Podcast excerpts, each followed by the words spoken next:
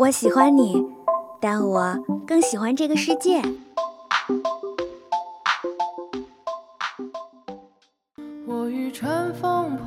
如果能与时间白头偕老，假如有一天你遇到了跟他长得一模一样的人，他真的就是他吗？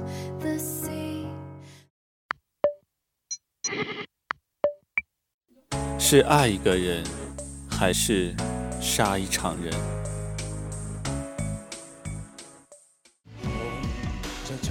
请给我一天的时间。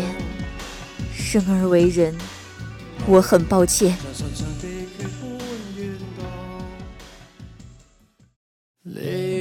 有人说，跨过黑暗就是黎明，我的黎明可能永远不会来了。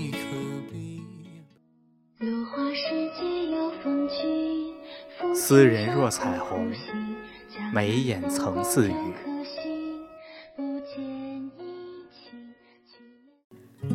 没有喜欢你多久，但觉得能喜欢你好久。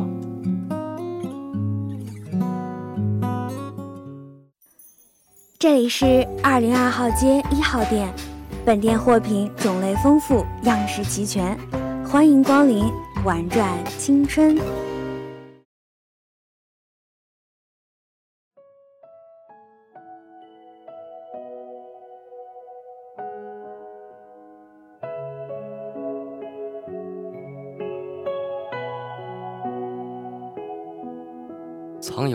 秘密的百里家族隐居于远离京城的小山村。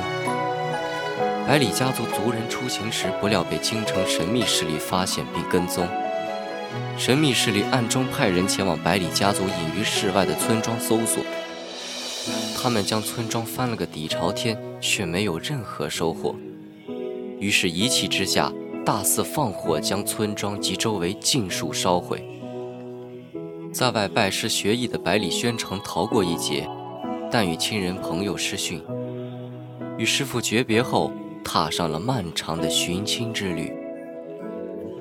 五年无休止的追杀让神秘势力渐渐失去了耐心，同时对百里宣城的成长速度感到惊讶。他们在青岩镇设下埋伏，被重重包围的百里宣城意外被哥哥所救。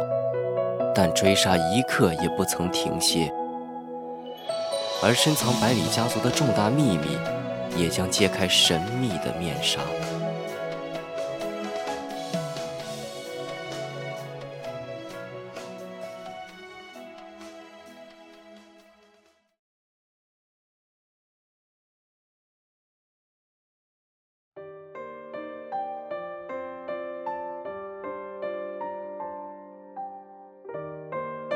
深秋，青岩镇，子时。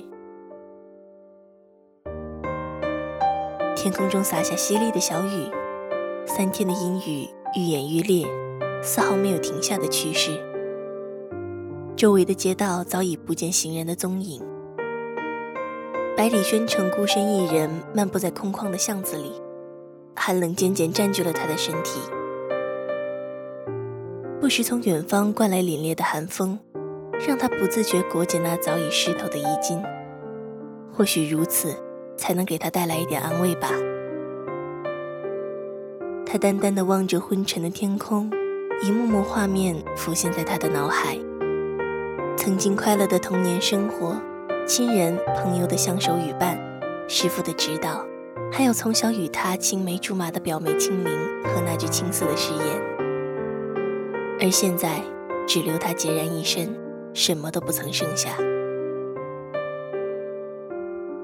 那天，一群身份不明的人闯进了原本安静的小村庄，他们在村庄里肆意抢掠。风波过后，遗留下来的唯有一堆堆被大火焚烧之后的灰烬。此后，村子再未见过外人。自那天起，宣城再未见过自己的父母。但是此事并没有他想的那么糟糕，在只有父亲和他知道的密室中，他发现了一封信。信是父亲写的，想来肯定是非常重要的事要告诉他。但在信里唯独留下短短两行字：“为父有重要事情缠身，他们还活着，你珍重。”让宣城意外的是，信的下面还藏着一本秘籍。小时候，宣城对那本秘籍充满了好奇，但他却没有真正的接触过它。每次他向父亲索要时，父亲都会以各种理由拒绝他。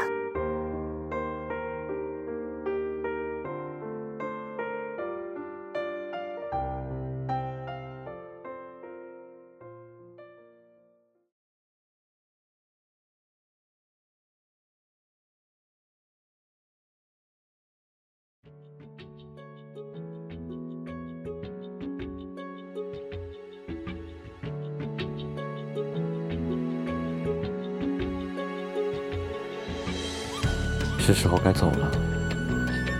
这个小镇上，并没有他想要找的人。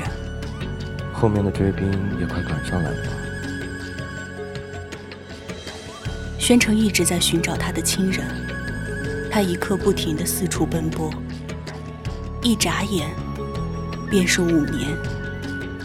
他希冀着与他们重逢。你们真的还活着吗？你们究竟在哪里？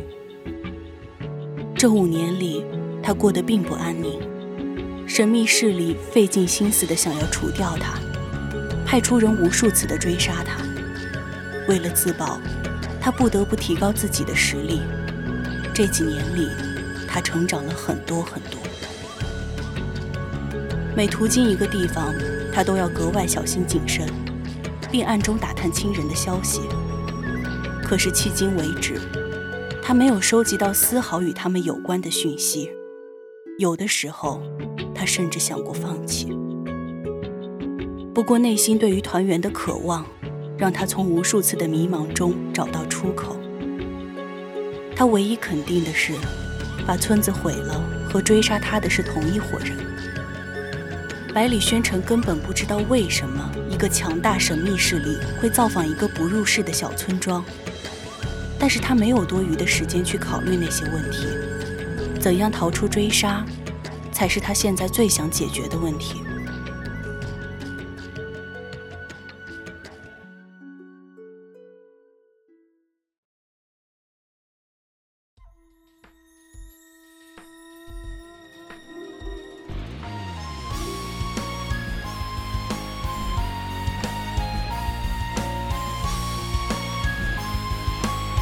今天的街道安静异常，虽然已是午夜，但多年的警惕性让他的神经时刻保持着紧张的状态。他眉头微皱，好似嗅到一股危险的气息。情况不对。突然间，从小巷的四周洒下一阵箭雨，他迅速的拔剑，准备挡下这一波攻势。靠近他的剑士皆数被他拦腰斩断，但是他却没有丝毫的松懈。显然，他已经被追杀他的人发现了。他跃上小巷的墙头，果然，四周已经铺满了身着黑色甲胄的士兵。这些士兵看起来训练有素。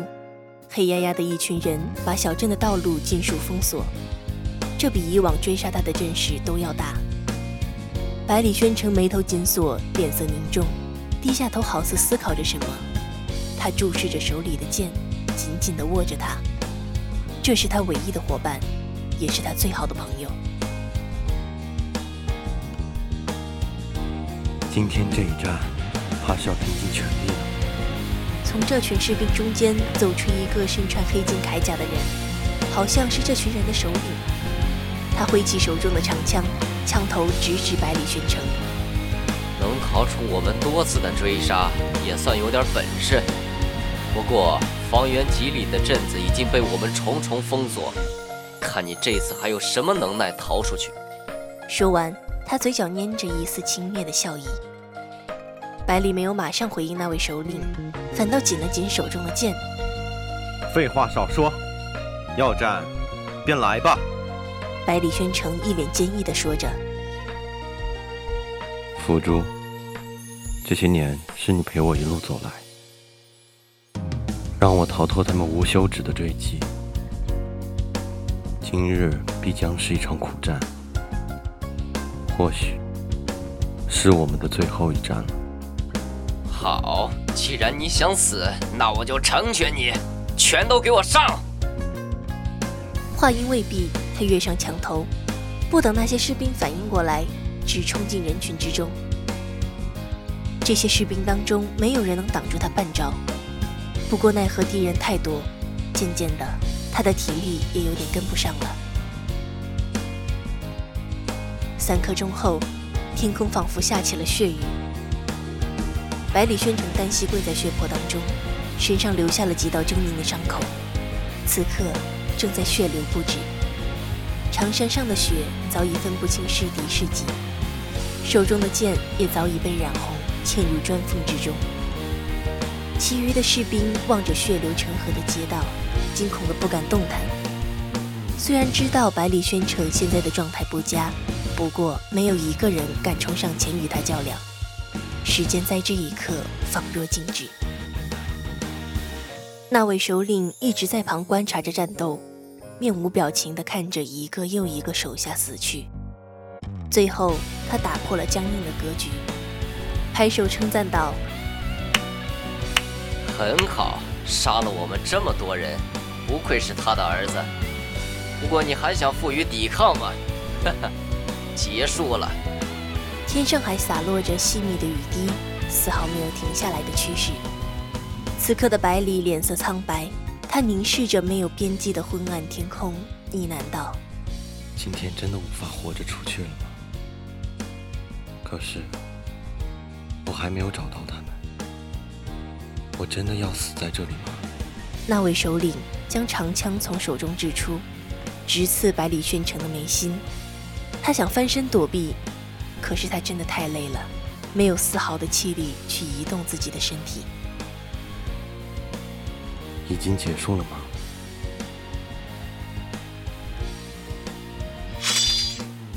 一声清脆的声音传出，在天空中回响。忽然，从那群士兵中掠出一道黑影，顷刻之间，他就捡起已经落地的剑。拦腰抱起单膝跪地的百里宣城，以一人之力杀出一条血路之后，朝着小镇的北方离去。不一会儿，便消失在烟雨之中。百里宣城没有想到会有人来救自己，可是他早已精疲力尽，还没看清楚那个人的脸，就昏了过去。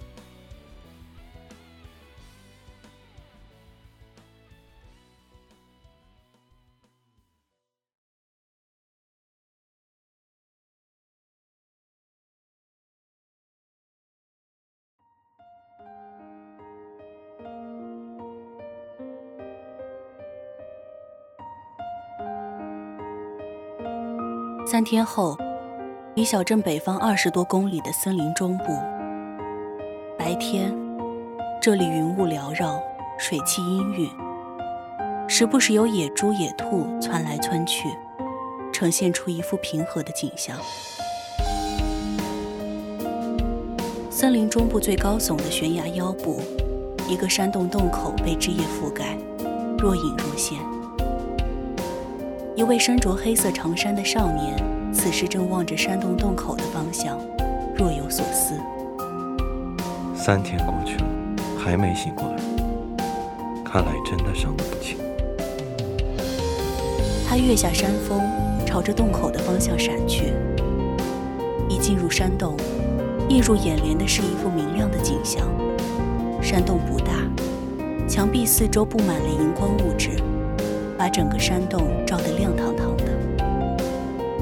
山洞最深处，一架石床稳稳地摆放在那儿，看起来有些突兀，像是人为摆放的，可又像天然形成的。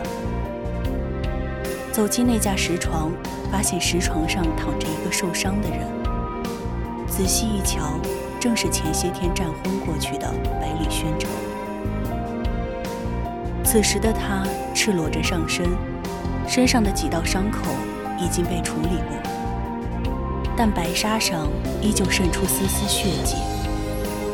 石床边的石架上放着一个瓷碗和一架铁壶，铁壶中散发出淡淡的药香，让人心旷神怡。黑衣少年朝着石床的方向缓缓走去，最后停坐在百里宣城的身旁，仔细地打量。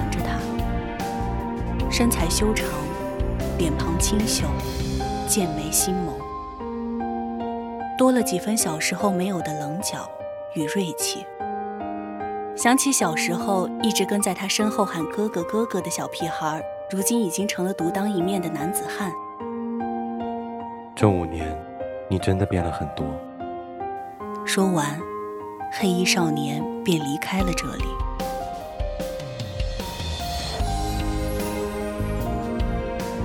十天匆匆而逝，山洞内石床上的少年依旧躺在原处。仿佛与十天前只相隔一秒。不过，仔细观察可以发现，石床上的少年右手手指轻微的动了动。与此同时，原始森林的某处山峰上，两道身影共同望向南方的天空。这样的状态持续了很久，仿佛那里有着什么重要的东西一般。其中一道身影。便是那位黑衣少年，而另一道身影是身穿青色长纱的少女。终于，那位少女打破了安静的格局。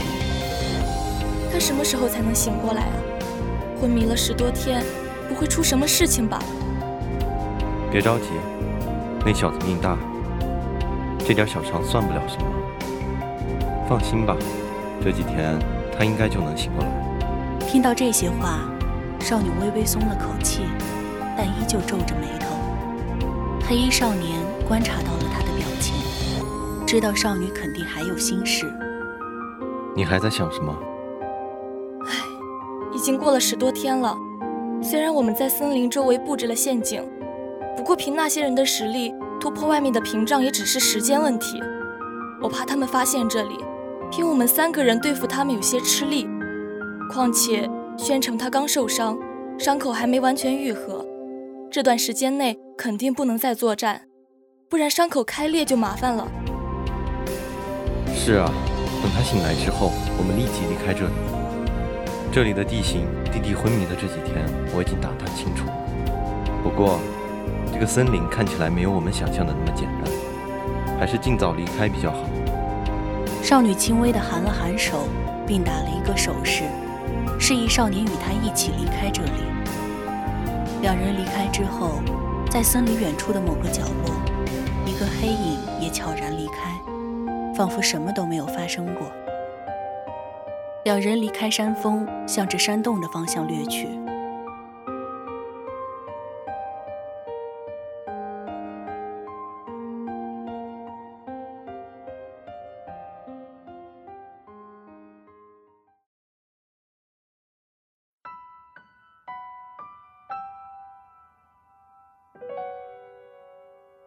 少女进入山洞之后，径直朝着百里宣城走去。她走到石床旁坐下，望着躺在石床上的百里宣城，伸出手，轻轻抚摸着他的脸，嘴角泛起一丝甜蜜的笑意，看起来美丽极了。黑衣少年刚进山洞就看到了这一幕，心里有种说不出的感觉。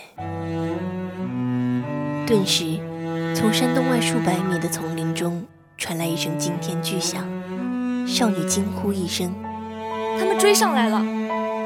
黑衣少年第一时间就意识到了这个问题，他大步迈出，朝山洞外走去。远远望去，原本林荫覆盖的区域已然成为一片荒芜。青衣少女此刻也从山洞中走出。并立在黑衣少年旁边，他们双双注视着被强力摧毁的屏障，脸上都流露出一丝担忧。